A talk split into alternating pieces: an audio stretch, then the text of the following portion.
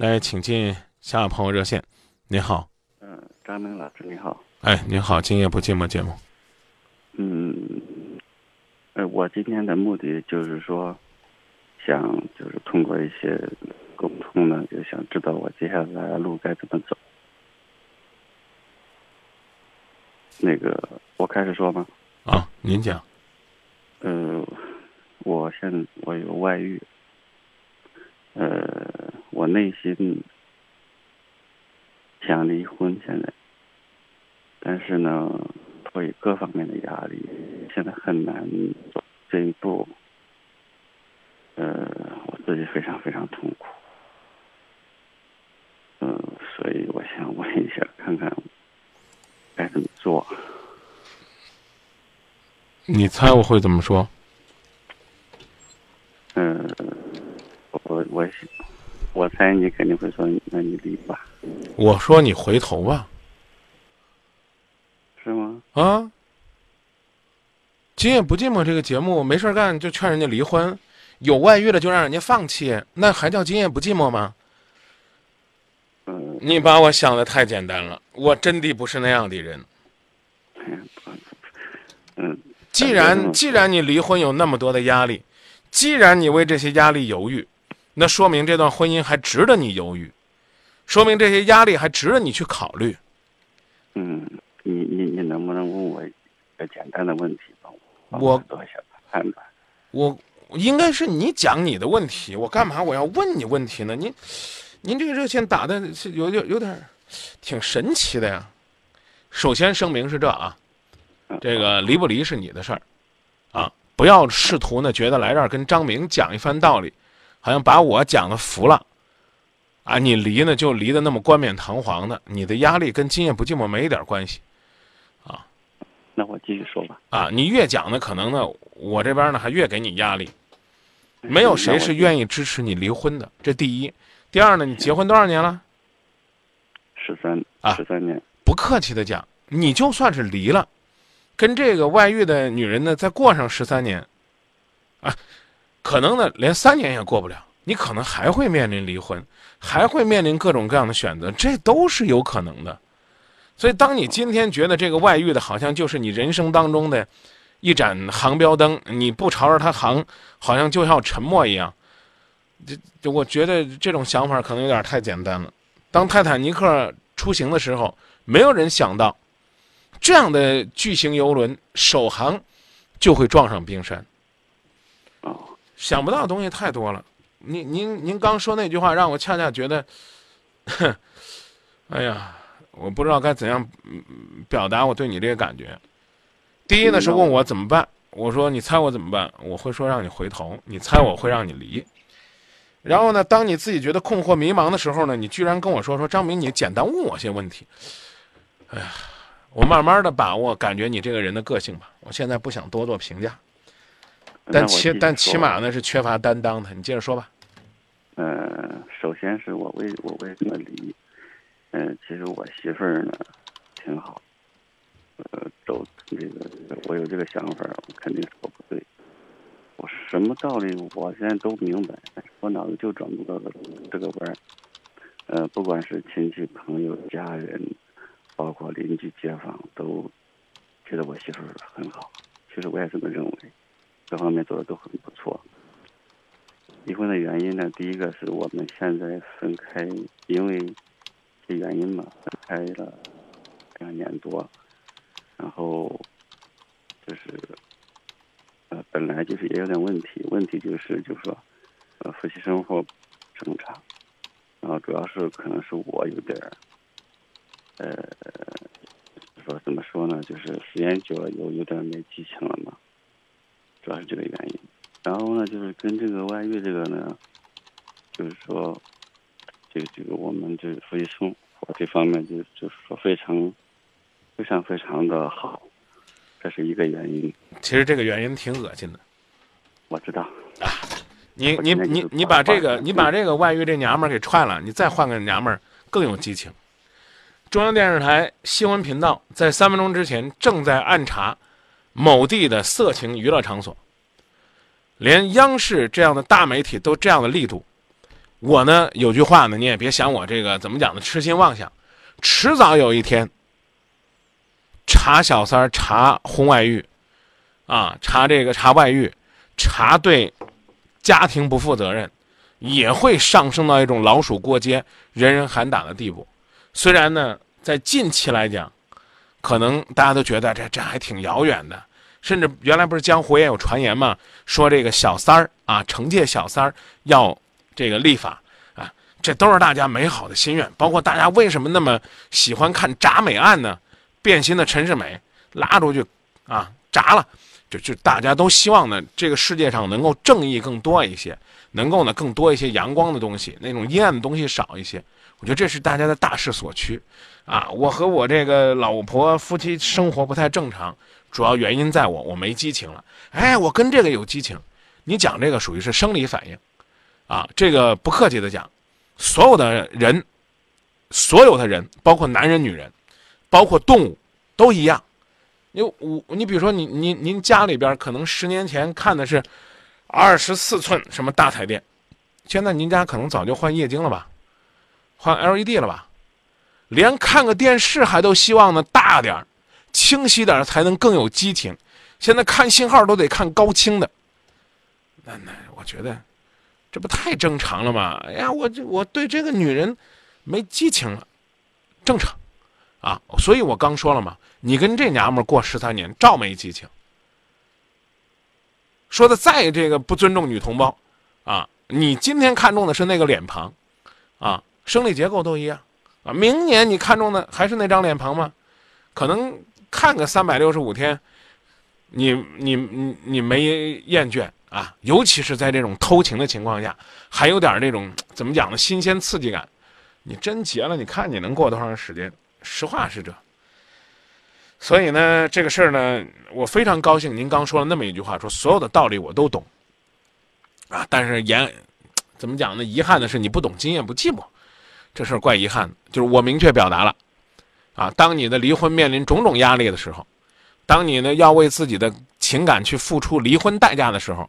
你算算，说不定呢，回去，说不定你再回去，你会发现，你两年没怎么在一起生活的媳妇儿，倒是呢，会让你觉得别有味道了。小别还胜新婚呢，更何况都别了两年了，这两年的时间都在这个婚外情，都在外遇这女人身上。当然了，还是那句话，离离随便你怎么样是你的事儿。但是呢，今夜不寂寞，真是这样的。首先是提醒你珍惜你眼前难得的十三年的婚姻，珍惜你身边这个人人都夸着大拇，伸出大拇哥说：“哎，嫂子不错呀！”啊，珍惜这女人。要不然的话呢，你将来的痛苦，那是闭着眼睛都能看见的，好不好？嗯，这没有什么好劝的。啊你说你，你要出轨，啊，我呢，我我我拦着你，我就是你亲兄弟，我也不能在生活当中天天拦着你。是，嗯，您您您回答我，回答我一下我刚才那问题，您这个结婚这十三年，家具换了吗？房子买大的了吗？车换了吗？电视换了吗？你手机估计这十三年换了不止十部了吧？每年都换一部。哎，谁不知道新玩意儿用着得劲，老东西用着没趣。你能说老婆很好？我觉得不容易。哎，你能说什么道理我都懂，也不容易。你看我啊，您是做什么工作的？我这一般的，我收入也不是很高，我是搞搞设计的，搞设计一般般吧，搞设计的啊，啊，我搞什么设计的？哪方面设计呢？那，就是产品设计，产品设计。哦，就是就是那个，就很普通的，一个月反正收入五六千。啊，没人没人关心你多少钱，我我我其实是跟你讲，啊，你比如说呢，我看到人家设计了个 iPad mini，这造型挺好的啊，产品外观设计挺不错的。啊，但是，我明明看到呢，这个人家的设计图这么好，我能不能拿过来就用呢？不能用嗯，不能啊，这叫剽窃是啊，啊。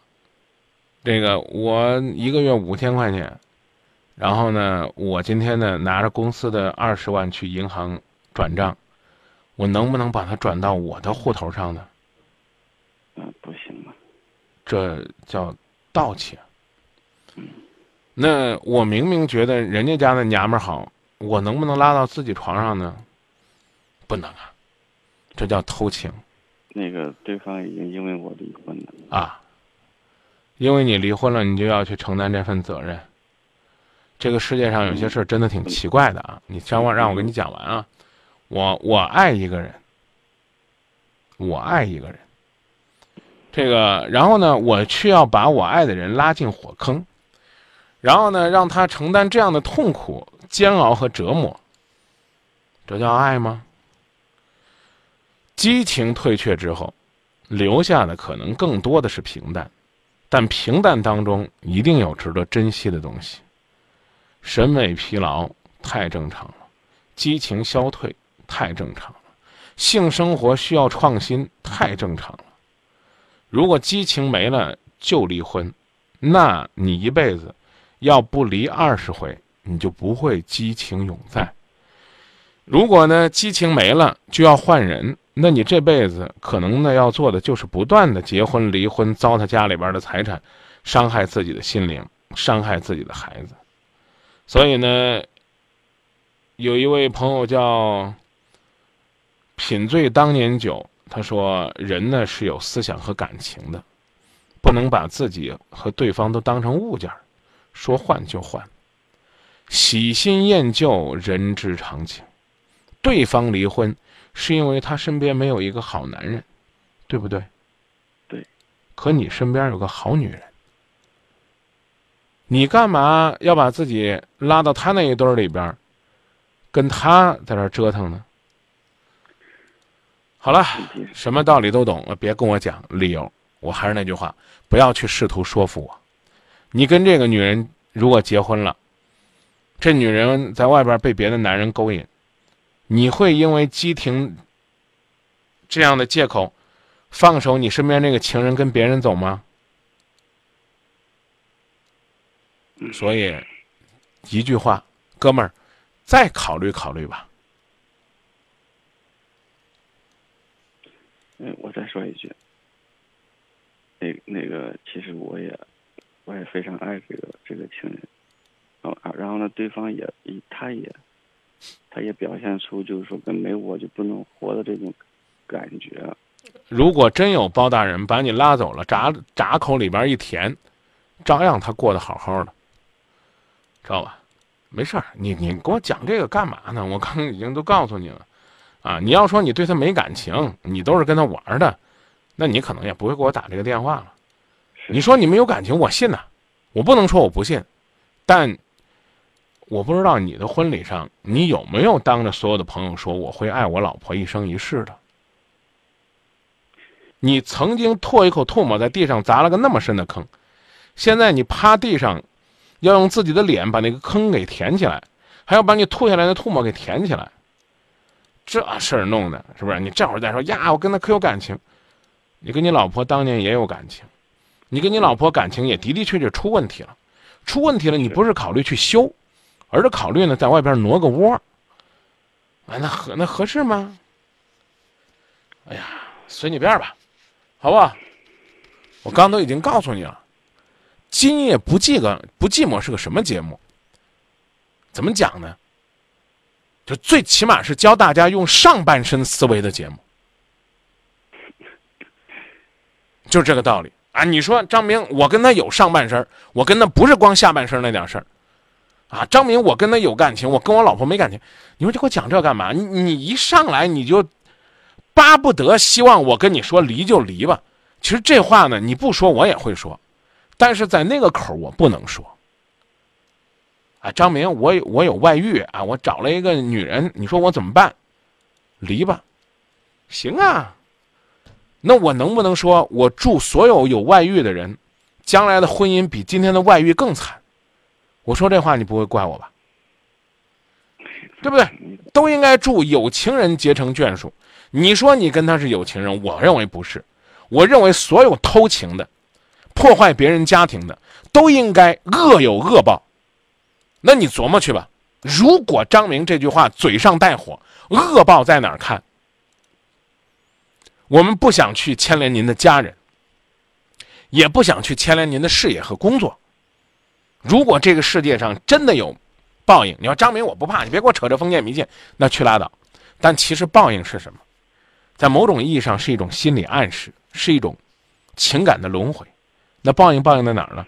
报应在你们两个人在婚姻感情的不幸当中。十三年的婚姻，你说离就离了，你和一个两年激情的女人在一起，今天你们幸福，你凭什么觉得这个女人就会认为你放弃十三年的感情就是伟大，跟她在一起就是真诚？那如果有朝一日你们闹点小别扭，或者说呢，哪怕有一天你不小心手机关机了，在电话当中，他听不到你的声音，他会不会怀疑你又去看你前妻了？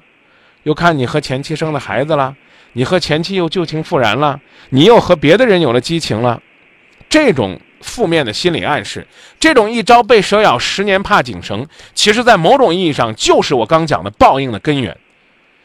因为曾经出过轨了，因为曾经在外边找到甜头了，所以彼此对婚姻的忠诚，谁还信呢？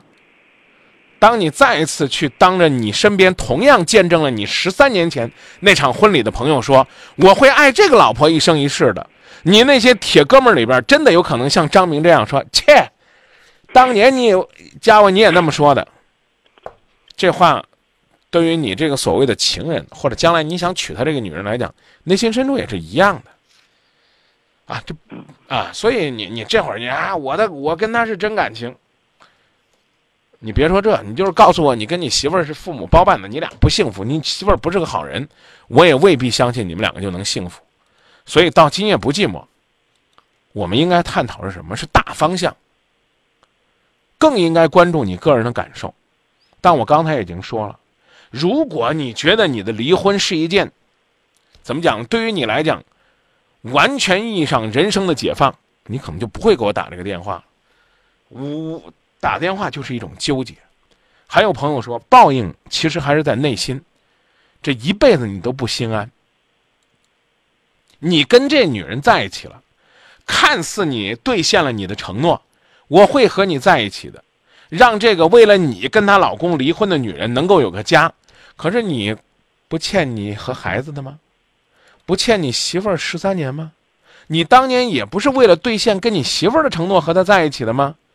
你做什么，都会被别人戳着后脊梁骨说：“臭男人、贱男人、坏男人。”你怎么做都是这，所以我只能让你。为什么问你是做什么工作的呢？我只能让你去核算一下成本，重新的去修复家庭，成本更低，幸福更多，还是说咬着牙放弃十三年的婚姻？所谓的去呀，我不能辜负他，他为我离婚了。你身边这个女人，你的媳妇儿，为你放弃了美丽的青春，为你失去了俊俏的身材，为你生儿育女，和你共同生活，这十三年来，你对她的愧疚又在哪里呢？你跟这个女人在一起了，你就能对得起你的媳妇儿吗？对不对不起啊！所以我就刚才讲了，别跟我讲道理，我呢吹句大话，你有你的道理。我自然有我的道理。你在我的节目里边跟我讲道理，你基本上是讲不过我。那你要做什么样的选择是你的事儿。你说张明，我这个事儿对于大家有没有什么借鉴意义？你如果想让用你的行为去影响大家，我一定要说，你这，我由衷的祝愿他将来长不了。